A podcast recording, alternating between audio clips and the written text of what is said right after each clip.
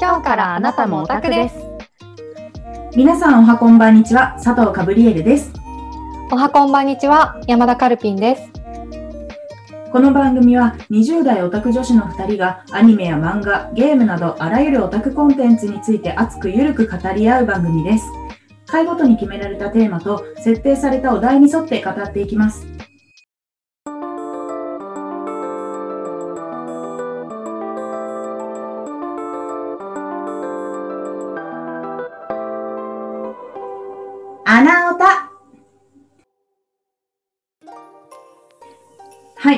回目の収録、収録ですね。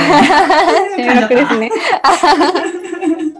えー実は先週お休みしててちょっと今回からは隔週でお送りすることになりましたので皆様よろしくお願いいたします。お願いします。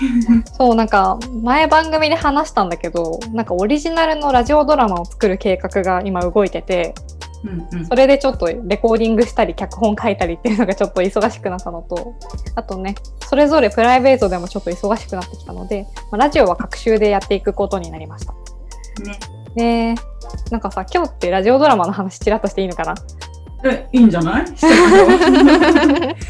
そうまあ前もねはちょっと話したと思うんですけどカルピンが脚本を書いていて私が声優をちょっと担当するというラジオドラマをね作ってます。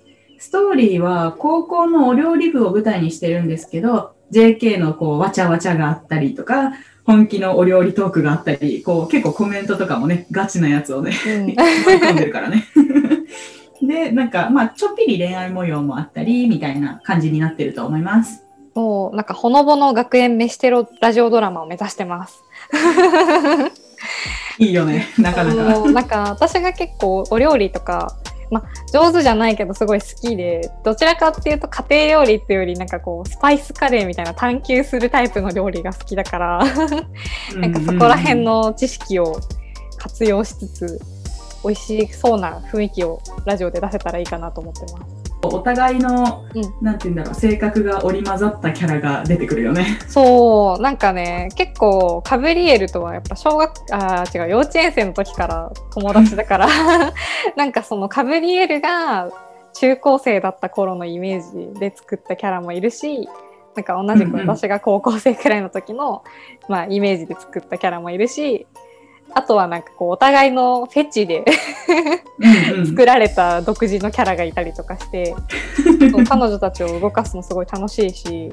ね、そうで第1話の脚本がこの前できてねそのカブリエルとあともう一人声優さんお願いしてるこのアフレコを聞かせてもらったんだけどすごいいい感じにできてるので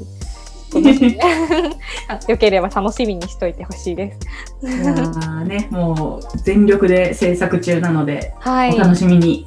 楽しみにえー最近さちょっとやっぱなんかカブリエルが、なんか声優さんのねなんか大事なオーディションみたいなのが近くあったりとか私が結構ライターのお仕事が忙しかったりしてあんまりこうプライベートでも話す機会ないんだけどさそうだね。なんかもう本当本当に久しぶりって感じだよね。ね久しぶ。りそうだから最近元気？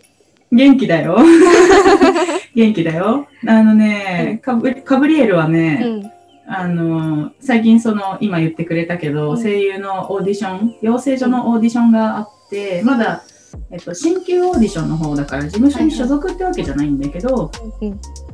進級するためのオーディションが来月3月からあって、うんうん。その準備が結構バタバタしててね。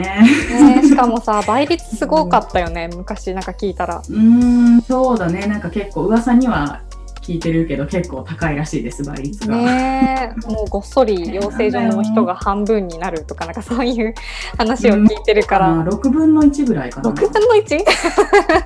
そう。やばいね。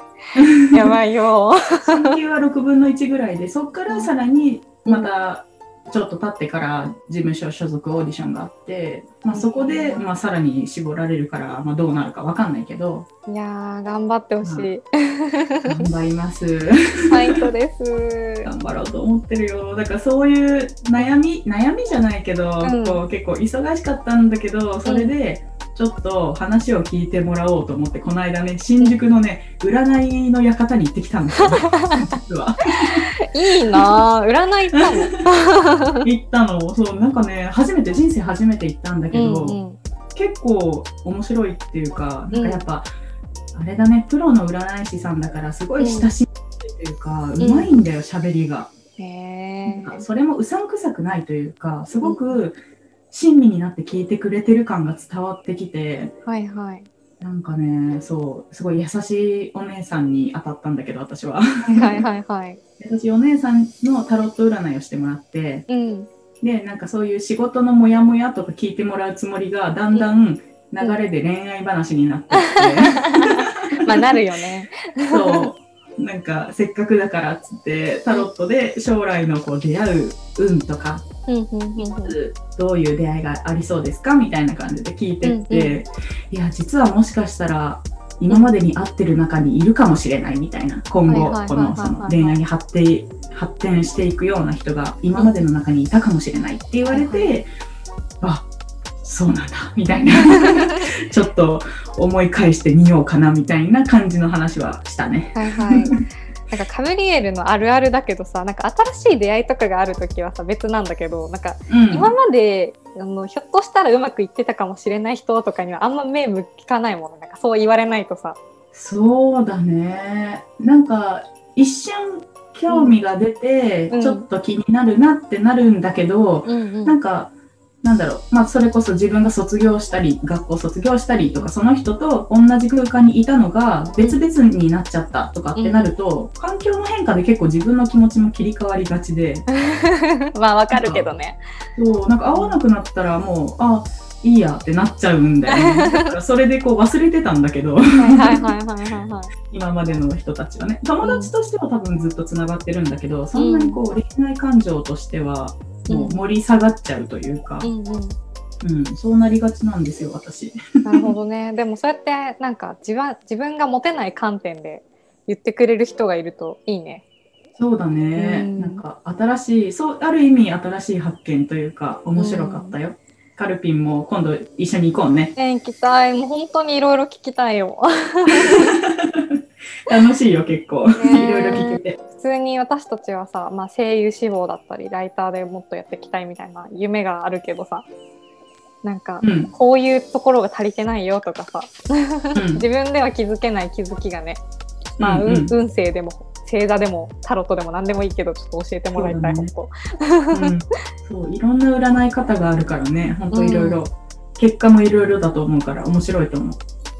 当いやーいいですね。なんか充実した悩みだねでも。本当うん。うん。カルピンはどう？最近、その副業とかはいいなん感かうん。そう私は結構本業の方でもライティングの仕事してるんだけど最近副業の方でもいろんな案件を受け持ってて、じうんうん。まあそれはねもう粛々とこなしてるという以外。なんかまあスキルとしては全然できるような案件しか受け取ってないから。へー。あ、そういうの選べるんだ。選べるというかもうそういうのに応募を出してるっていうか。そうそう。やっぱ責任持ってね業務委託っていう感じになると私はこれくらいはできるなっていう範囲のところにとりあえず応募してるから仕事自体は粛々とって感じかなでもなんか本当に私本業の方もテレワークだからほとんど。うん。なんか人に会う機会がなくてね。うん。そうだろう そうね。なの。なんかそれで変にストレスが溜まっているらしい。からあなんか一人でお酒飲んじゃうと本当に深酒しちゃって最近。危ない。やそうなのよ。だからこの前なんか気づいたら日本酒1.5リットルくらい飲んでてやば。なんかカブレールとなんか飲んだ時もねなんかそんぐらい飲んじゃってたんだけどね。なあんかまたやっちゃってさそう。あ、あの日相当酔ってたからね、カルピンね。そうなのよ。そう。だかだいぶ珍しくだいぶこう私に出れてきたからね。いやちょっと恥ずかしいからやめて。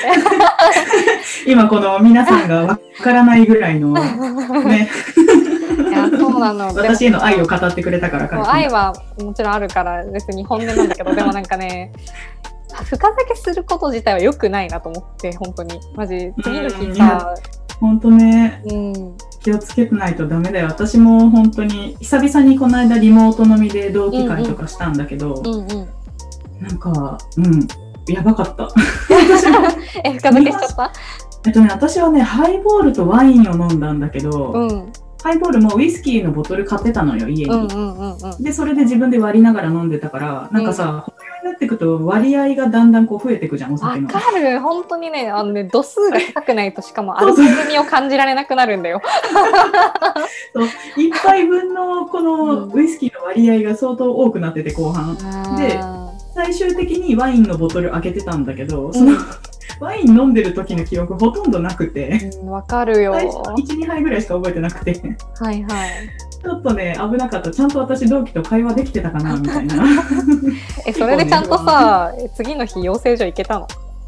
そうだね、いけた。偉すぎ 本当はね、あの皆さんあの一応言っときますけど、いつもじゃないですよ。うん本当いつもじゃい。ないですよ。私たちあのあの山口県出身でさやなんか山口県出身の人って長州人っていうなんかすごい酒強い人が多いのよ。で私もあのカブリエルもかなり強い、まあ、自分で言うのおかしいんだけどなんか 大学のさサークル飲みとかとか知ってたらもう最後までシラフでいられるタイプの人なのよ。むしろなら他の人解放してるタイプだもんね。本当本当とかトイレに同期が閉じこもっちゃったら店員さんに謝るみたいななんかそういうポジなんだけどそうそうそう。そうそうなのもうやばいよ もうこんなに深酒するようになっちゃって私もやばいやばい酒飲みが一番怖いよ、本当に。そうなのだからねお店でで飲みたいも大丈夫っていうね、安心感があるから。うん、ほんとほんと。私なんかお店はさ、一杯飲むごとにお金がかかるじゃん。まあ、そうそうそう飲み放もあるけどさ、時間制限あるじゃん。うん。なんだかんだ理性聞いてるもんね、お店だと。そう。やっぱね、飲み放だったら時間制限がすごい大事だし、うんうんうんあの、お金がかかるっていう、あの、リミッターじゃないけど何？が大事なんですよ。あとなんか帰りの電車とかもさ、なんだかんだこう、あ気にするし。の、そうそうそう、ちゃんと家まで帰らないとっていう意識があるから、ねなんか帰るまでは平気なんだよね。家着くと次の日の朝起きて、なんか、え、昨日ちゃんと帰ったっけみたいになるんだけど、え。わかる。ちゃんとお金払ったっけみたいになるんだけど。わかるわかる。うんいや、そう、だからね、ちょっと、やばかった。っていう近況でした。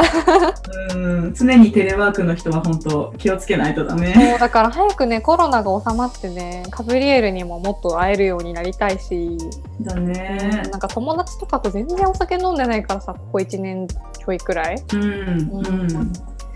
そう早くね、会えるといいね、みんなで。本当にそう収録もねずっとリモートだしねうん。はいてな感じでした、はい。はい情報告でした。はいじゃあそろそろ1個目の今週のお仕事のコーナーに入ろうかなはーい。えー今週のテーマは空論ジェネリックロマンスについて語っていこうと思います。おー。知ってるかなんか聞いたことあるな。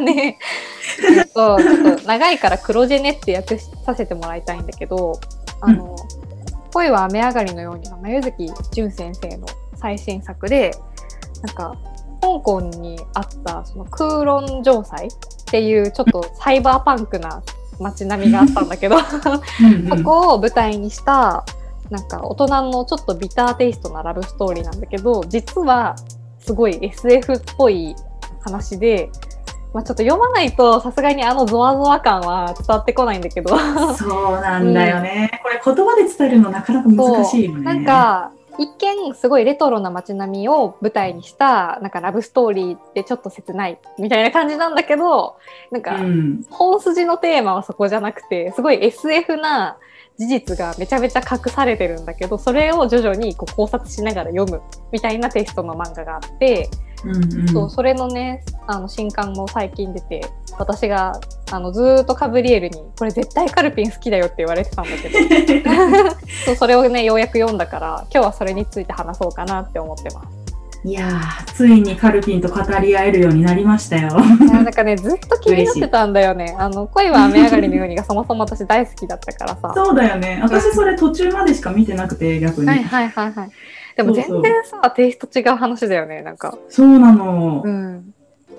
ね、なんか、振り幅がすごいなって思った。そうでもやっぱり、なんか、一人一人の登場人物の感情の機微とかさ、を、うんなんか、すくい上げるのがうまいよね。なんかうん。このキャラが描写とかね、そうなんか何考えてるのかわからないキャラを描くのもうまいし。うまいね。そう恋するお乙女が苦悩する姿を描くのもうまいね。いやー、そうなんだよね。うんっていうのをね一瞬さ、だからそういうミステリーとか SF チックなとこ忘れてしまうぐらい、たうんそのカップル、カップルっていうかその男と女のうん気持ちの動きようとか、そういうとこ見てるときは、あ、なんか普通の少女漫画かなみたいに思っちゃうときもあるんだけど、うんでもそうじゃないっていうね。ねいろんなスパイスが加わってるよね。え絵もうまいからさうん。なんかもうほんとさエモいよねその男女のやりとりがさ、いちいちそうだね。屋上みたいなところで突然キスしたりとかいさやー、わかる。なんかその演出がねこの画力のあの凄さに相まってねめちゃくちゃエモ散らかしとるんようん、も散らかしてるね。そうだからなんかいもう全然 SF とか興味ない人もすごい楽しんで読める話だとは思ううんうんうん。そうでちょっともうかかなりここからネタバレが入ってくるんだけどさなんか主人公とその主人公が恋してる工藤先輩って男の先輩が職場にいるんだけどなんかうんうん。単純にその2人の恋愛ストーリーかと思いきやなんか主人公はその工藤先輩の元あ元婚約者のクローンみたいなうんうん。かもしれないみたいな謎設定がさ出てくるじゃんね。そうなんだよ。なんか急に、それが急にぶっ込まれるからさ、最初の1巻ぐらい、原作の1巻ぐらいまでは普通のこう恋愛ロマンス的なのが続くんだけど、1巻の終わりぐらいからかな、急にね、そういう F SF というか、うん。ミステリーが始まっていって、で、そのクローンがどうたらこうたら出てきてね、びっくりするからね、本当に。ねえ。いやなんか普通に恋愛小説恋愛漫画を読んでるつもりだったのに気づいたらブレードランナーになってました的な。そういう。うん、感じだよねわからなくもない。ブレードランナー2049は見たことあるんだっけ？あるある。そうなんかその2049じゃない前の方のブレードランナーあがあ、何の作品？うん。その何？クーロンみたいな街並みが出てくるのよ。へえ。そうだから結構サイバーパンク系の作品が好きな人って香港がやたら好きな人が多くてねなるほど。そうクーロン城塞とかチョンキーマンションとか、うんうんうん。なんかそういうね有名スポットがあるのよここがちょっと舞台にされてますよみたいな。へえ。そうで私はもともとそういう作品も好きだから めっちゃ刺さった、ありがとう。うんうん。あとなんかみんながさ舞台で舞台じゃないな何物語の中で食べてる食べ物がやたら美味しそうなんだよ。ねえ、そうなんだよ。ななんか本当いろいろ食べてるもんね。あの、私は焼き小籠包？違う。ああれでしょ？工藤先輩に連れてってもらって食べるやつね。うんそう。く工藤先輩の思い出の味ってやつうね。んあの主人公はさなんか実はクローンみたいな感じなんだけどさ彼女は彼女なりに好きな食べ物があったりさ、なん。金魚飼ってみたり自分で新しい靴買ったりとかするわけじゃん。うんでそれがいち工藤先輩が好きだった元恋人とは違う路線に行っちゃってるっていうあのしんどさ。うん。うん。そうなんだよ。だから工藤先輩も同じ顔のうん。ね、過去を気になってた人、気になってたっていうか好きな人か、好きな人っていうか恋人っていうか、うん。ね、なんかその重ねて見てたけど、うん。だだんだんさ、こう、うん。彼女は彼女なんだみたいな感じで、こうちょっと別人として見ようとし始めるよね、先輩も。うん、いやそう。私主人公がもうそもそも私は私として生きるって決めちゃったからでもね、そうだね。でもさー。無理くない？正直さ「お前実はクローンやで」って突然言われてさ。いやー、そう、ほんとね、私さ、そういうこと考えたことあってさ、リアルに。怖い、最初は、その自分がうん。影になるというか、うん。鏡の中に入るのか影になるのかちょっと忘れたけど、はいまあ、とはいにかく、えっと、自分の分身を作って、うんうん。えっと、自分の代わりにその分身に動いてもらってこう楽をしようみたいな自分はね、最初はそういう楽をしてる、えー下心のつもりで分身を作ってたんだけど、だんだん周りがその分身を本物だと思いい込んでいって自分がその、えっと、偽りの存在になってしまうみたいなうん話を前に見たことがあって、うんうん。でそれでなんて言うんだろうなその自分は本当は本物だと思っていたのに気づいたら分身として存在しているみたいな、うんうん。そもそも本当に最初は本物だったのか？最初から自分は分身だったんじゃないか？とかこうだんだんこう変な考え方になっていくみたいなのを考えてうん。なんかあ自分がもしこのなんて言うんだろうな偽物だったらどういう感覚なんだろうとか 結構考えることがあって、へなんか不思議なこと考えるの好きだったんだよね。ー でもなんかさ記憶とかもさ移植できちゃったりとかすると余計はもうさ自分が何なのかわからなくなりそうだね。そうそうそうそうそう。いやーなんかね怖いゾワッとするんだけどね。そうゾワッとするんだけどねでもなんかいい感じに書いてくれてんだよねその空論黒ジェネは。うん。うん。そのゾワ感とそのクーロンの街の素敵さとうん、甘酸っぱさと、そうそうそうそう。うん、でしかもそのゾワッともするんだけどそれで主人公がマイナスにならないというか、うんうん。むしろねプラスにどう動こうかみたいな自分は自分って思ってちゃんと動ける。でそうやってこう諭してくれる周りの人とかもいるしね、うん。なんかそういうのもいいなって思った。偽物には偽物の輝きがあるんだよって言ってくれる人とか、ねえ、ヨウメイちゃんね、なんか主人公がすごい親友ポジみたいな友達がいるんだけど、うんうん。このキャラが本当いいシーンをいっぱい作ってくれてるっていうか、そう。うん、すごく良かった。最新話ななんだけどね。最新話のネタバレになっちゃうけどなんかそういうシーンがあったんだよね。なんかちゃんとそのクローンの彼女を彼女として見てるのはその子だけだから、うん。本当その子のシーン、そのヨウメイちゃんっていう友達が出るシーンはどれもいいな、うんうんうん。説得力があるよね。そうだうね、ん、そうなんかもし自分がその主人公の立場で陽明ちゃんみたいな人にそうやって諭されたら納得するというか嬉しいなって思う。ねえなんかうん本人もやっぱ全身整形してるとかさうんうんうん。なんかそれもさちょっと後からどんでん返しのさなんかあの設定が出てきたらちょっと嫌だなって思ってるんだけど、本当ね。実はヨウメちゃんもクローンでしたとかさ、アンドロイドでしたみたいな、いやーそうなんだよ。まだ陽明ちゃんもどうなるかわかんないよね。何が起こるか分からんからな。そう先輩ですらねいろいろこう言われてってこううん、えどうなんのって感じなんだけど。ハラハラする感じのね展開がちょっとあるけど。ねえ。あでもめっちゃ香港旅行したくなったなき昨日読んでて。ねクーロン行きたいって言ったもんね。言いたい。なんか途中その作中で食べてるねレモンチキンっていうねご飯が超美味しそうだったのとあとね金魚の屋台があんのよ香港ってあそうなんだ。そうでなんかか私がすごい好きな「恋する惑星」っていう映画があるんだけどうん。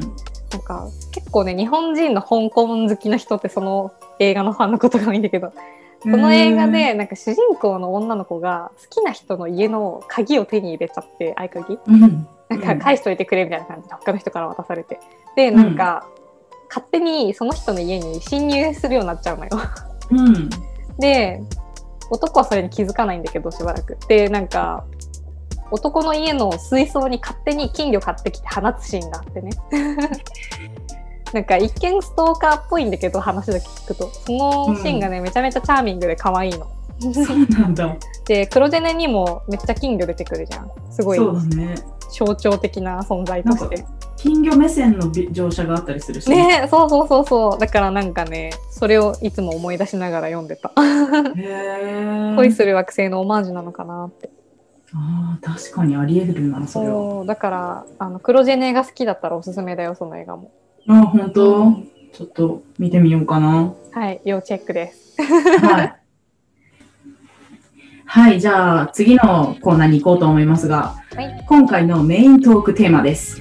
い。今回のメイントークテーマは、鬼滅の刃第2期決定おめでとうございます。と いうことで、私たちの鬼滅の推しポイントについてを語っていこうと思うんですけど、うんうん今ね、こう、こんなに世界的に有名になってるから、まあ、大体の人は知ってると思うんだけど、一応こう、ウィキペディアで調べまして、さらっとね、うんうん。本当にさらっと2行分ぐらいの概要をちょっと話そうと思いますが、はいはい、えー鬼滅の刃。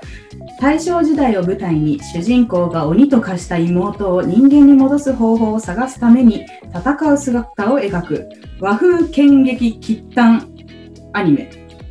合ってる？うん、合ってる合ってる。です。で ちょっと漢字苦手なのでうまく伝わりませんでした。途中までプロっぽいナレーションだったのに。ませんまあこれまあ、がカブリエルレベル。そんなことないよ。あのね、さっきね、あの収録前にウィキペディア読んでってカブあのカルピンが言ったの。うん。そう、そうだから。ね、うん、はい言われて概要ちょっとさ喋っとこうかみたいな話になったからね。ねまあ一応、なんか今回はアニメとか映画化になされてる範囲内で喋ろうと思うので原作読んでないからし結末知らないって人も安心して聞いてください、うんうん。でもアニメと映画に関するネタバレはあるので 要注意ですもうね、さすがに映画も大丈夫でしょ、ネタバレねえもう。だいぶ経ったからねだいぶ経ったからね。えーちなみにカブリエルは鬼滅だと誰推しですか？えー、言っちゃう。うん言っちゃう言っちゃう。いやもうそっからしちゃう言っちゃう。惜しいね。まだでもあんまりうん。アニメのその映画の時点ではあんまり活躍してないんですけど、うん。まあ私の推しはね、あの、うん。品津川さねみって、まあ夢女子遍歴の時もちょっと言ったけど、品津川さねみさんが一番好きですね、勝手柱の。好きだよね。香水まで買ってるレベルだもんねそうなの。香水すごく良かった。いい匂いだったもうほとんどなくなった。使い、使いすぎて。まあでもね推し香水ってちょっと量少ないよねそうなんだよね。だから、追加で買うかちょっと悩み中です、最近。え、カルピンは？まあ知ってるけど。私は胡蝶しのぶちゃんで しのカルピンもね、ぶちゃんの香香水水方そういやマジ好き。いやーいいよね。しのぶちゃんが一番いいななんかすごい好きだなって思ったシーンはまだアニメ化されていない。うんうん。まあ私も、あの、サネミをね、好きになった、あまあきっかけは、あれだったけど、あの、柱、中合会議のアニメでもあったけど、中合会議の和会の時に、うんあの、サネミがね、登場して、あの、最初はさ、あのシーンだけ見るとさ、何こいつってなったみんな。あのね禰豆子がね。そう、ねずこ刺されてさ、うん。なんか、親方様には忠実だけど、うん。なんか、めっちゃ暴力的じゃん、みたいな。超怖いじゃん。声関智和さんなだけじゃん、みたいな。感じになりそうなんだけど、うんなんかでも私のセンサーが反応してさ、うんあれ？この人、私の好きなタイプなんじゃね？って思って。うんでもねカブリエルの好きな男衆は最初からちょっとプンプンしてたよねそうだね。まあまあ、そうだね。もうなんかありそうな気配がとにかくそう。なんかあんな、あれが常にあんな乱暴な人ってわけではなく、なんか理由があるんだろうな、みたいなのを、うん。こう、漂わせてるというか、うん。ただの悪じゃないなって感じの人がね。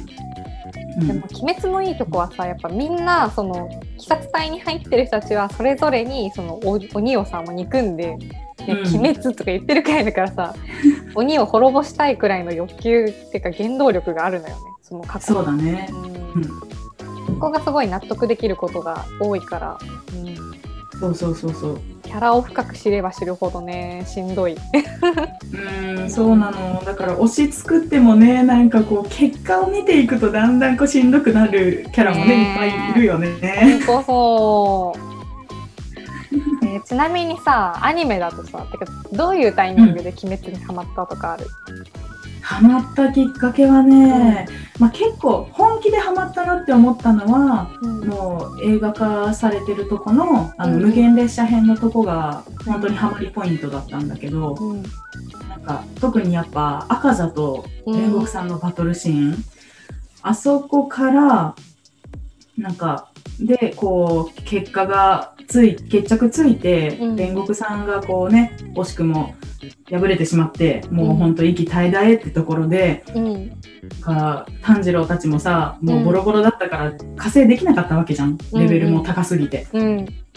でもう朝日が昇るから赤座が逃げていくって時になんか俺たちはいつもお前らの戦う夜にだけ出てあの、ね、人間だと戦いづらい夜に鬼に合わせてお前らのためにこう夜で動いてんだぞみたいな。でこうなんていうの煉獄さんの勝ちだってお前らが逃げるだけだみたいな感じでこう叫んでるシーンが特にこう胸にきて。もうこうなんなんて言うんだろう本当そうだよその通りだよなって思って。なんかそれが当たり前と思って読んでたけどよくよく考えてみればそうだよなって鬼に有利な、うん、あの夜にわざわざ人間が出向いて戦ってるんであって、うん、そう。なんか、うん、確かになって思っちゃって。そこが。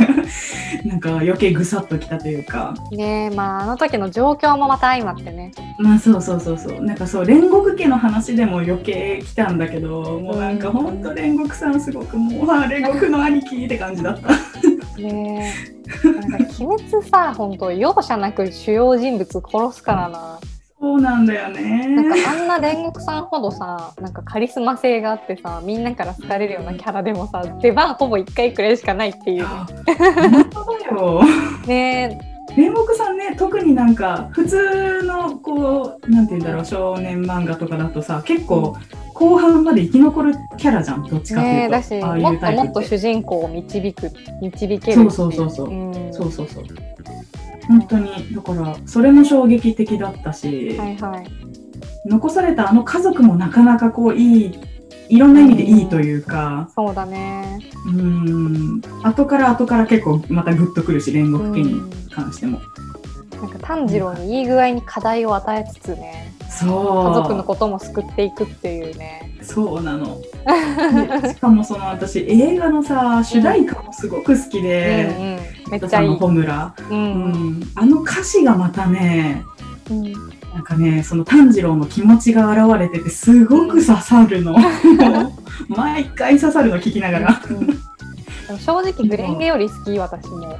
私もそうかもな。グレンゲもなんかテンション上がるのはすごく好きなんだけど、穂村は本当にこうもう本当煉獄さんを思って涙できるぐらいのこううん、曲の歌詞とかもね、うん、うん、そうだなって感じ。いろいろ含めて好きだなって感じかな。うん、うん、なんか結構その私の周りだとあの映画でめっちゃ泣いた人と全然泣けなかった人が結構分かれてるイメージなんだけど。そうなの？私もねあのねちょっと意外なシーンで泣いたの。なんかその炭治郎が最後さ去っていく赤座にさなんか蓮さんの勝ちだみたいなこと言うシーンも大好きなんだけど、うん、なんかそこじゃなくて、うんうんうん、なんか炭治郎のさ、うん、心にさ侵入した人いたじゃん。うんうん、まだ列車編の方ね。あの CV 江口さんのやつね。かな？うん、ちょっと CV を把握しきれてなかったんだけど。あの、は、は、なんだっけ？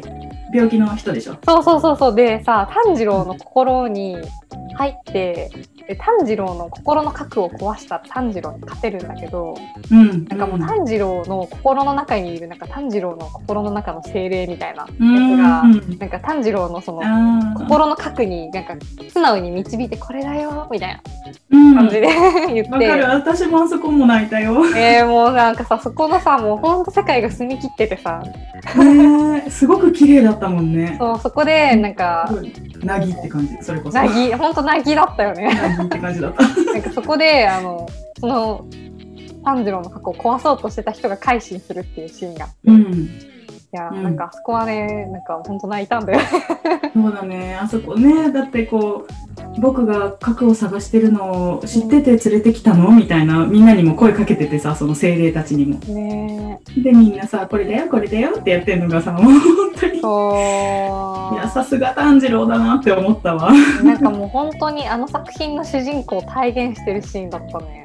ねえ、うん、なんか彼のまっすぐすぎる正しさが大人の私にとってはたまに苦しいんだけど なんかやっぱり私はこう人間ってさあの性の感情だけじゃないからさ、まあ、もちろん鬼を殺したいっていうのは負の感情に近いのかもしれないけどさなんかちょっとなんか正義マンに見えちゃう瞬間があるんだけどね、でもあのシーンを見てやっぱり炭治郎の良さはこういうところだなってすごい思って泣いた。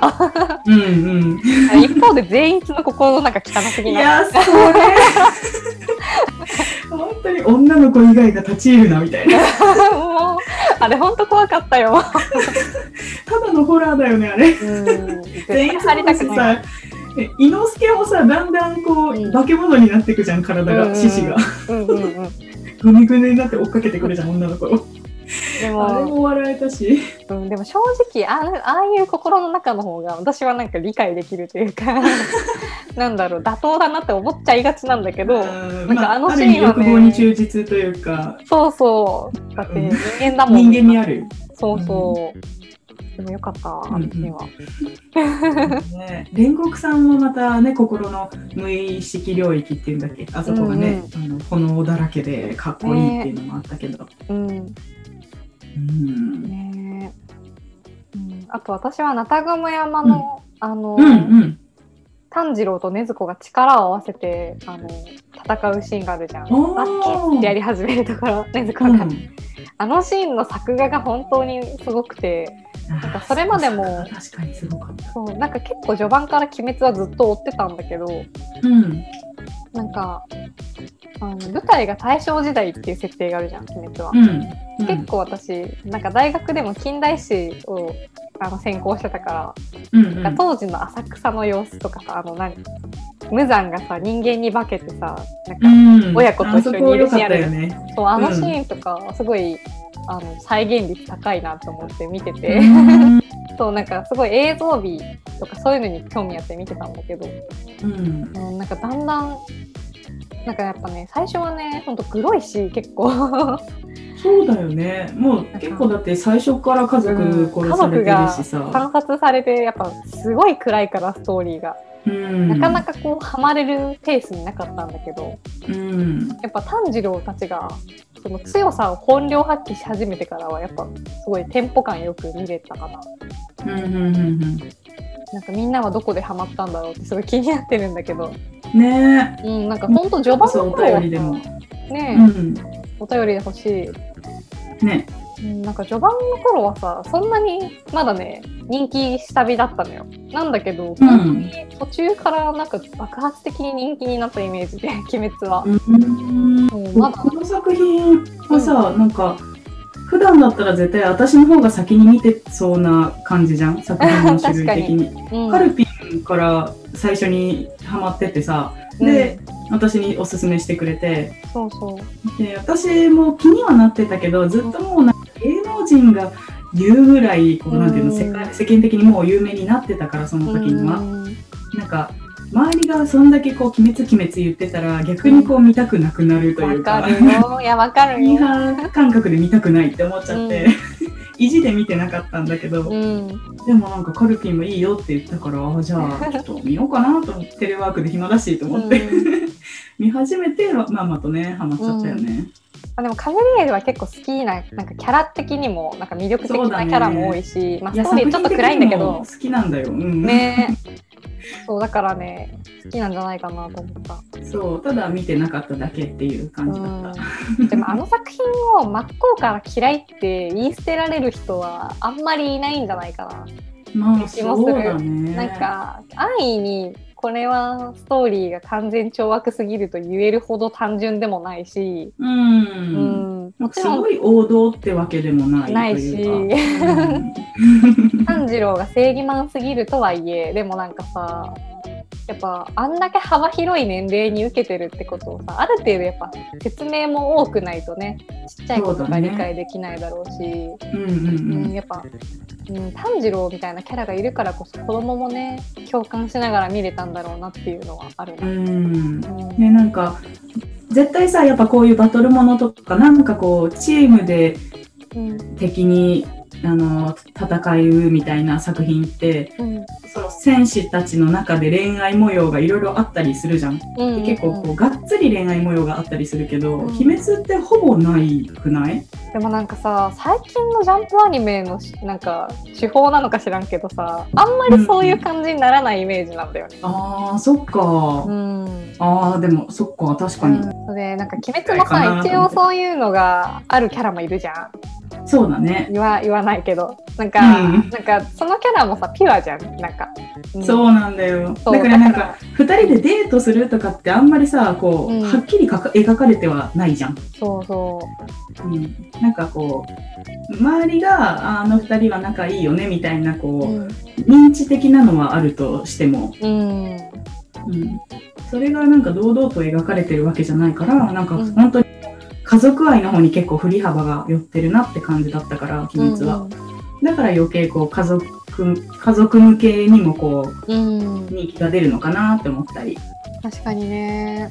うん。うん。でももっと見たかったな。そういうキャラ同士のねやり取りっていうか、そうだね。結構家族とのやりとりがやっぱ多いもんね。うん。本人の過去の描写だったりとかね。そうだね。うん。うん、昔もっと欲を言えば、あの、リュウさんのさ、うんうんあの、シーンをもっと多く入れてほしかったなって思った。みゆさん人気の割に意外と出番少ないからな。そうだよね。なんかトータルで見るとさ、他のキャラの方が多かったりするよね。でもしのぶちゃんだってなこんなに人気なのにそんな言うてまだアニメ化されたとこだけ見てもそんな出てこないんだよね。アニメ化はそうだよね。うんなんか主人公に、さんの次に主人公と関わってる感はあるけど、うん、超屋敷に呼んでるし。ね。うん。でも言うてそんなにって感じだね。うん。あでもそっか、関わりで言ったら煉獄さんの方が多いのか。うん。アニメの話だけだったけど、今の。うんなんかでもフォーカス具合だと煉獄さんには勝てないななんか。うねえ。ん。うん、煉獄さんやっぱダントツかな。ねえ。いやーいや人気楽しみだな。どこまでやるんだろうね本だよね、遊郭編だから、でも遊郭編ってことはやっぱ遊郭編まで。当。かな。刀なんか事変もさ私すごい好きだからさ、本当わかる。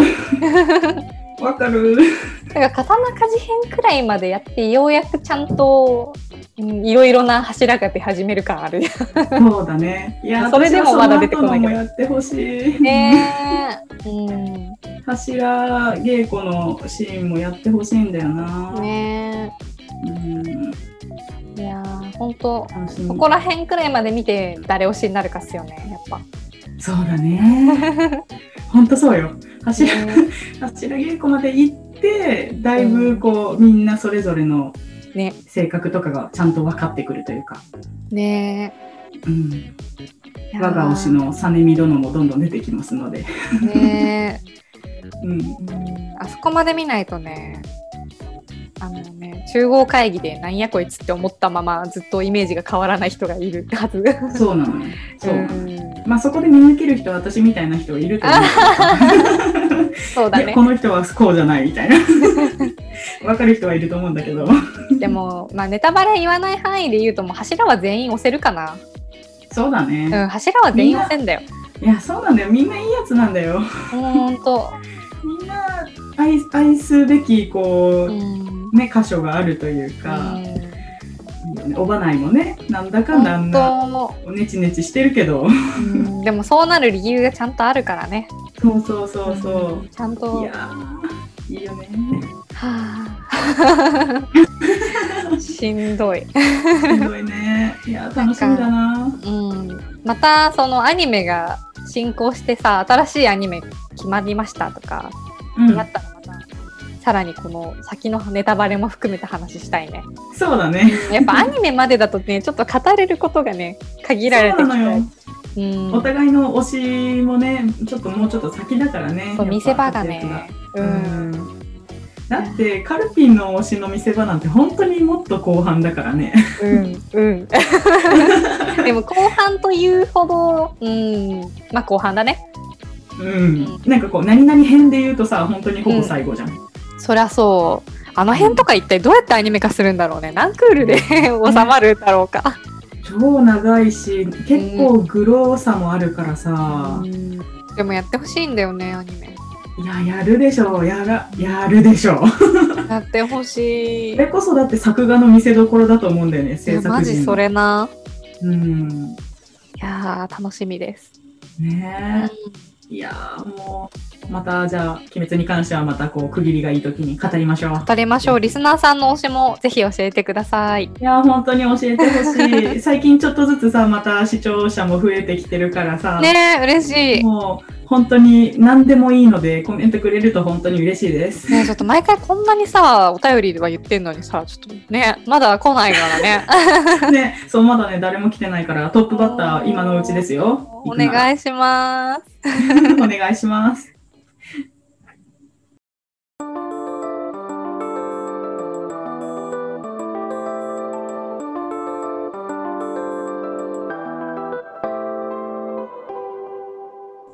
穴おた。いやー、今回もあっという間に終わりの時間になっちゃいました。ねえ、なんか今回も熱く語ったからさ、あっという間に時間過ぎちゃった。ねえ、あっという間とか言いつつ結構な時間になってそうだね、今回もね。そうなんだよ。読み返すとさ、1時間近くなってるからさ、全然短くないじゃんみたいな。はい。まあちょっとね、はい作業的な、作業 BGM 的な感じで聞いていただければと思います。ねはい。えー番組の冒頭でもお伝えした通り、この番組ではリスナーの皆さんからのお便りをお待ちしております。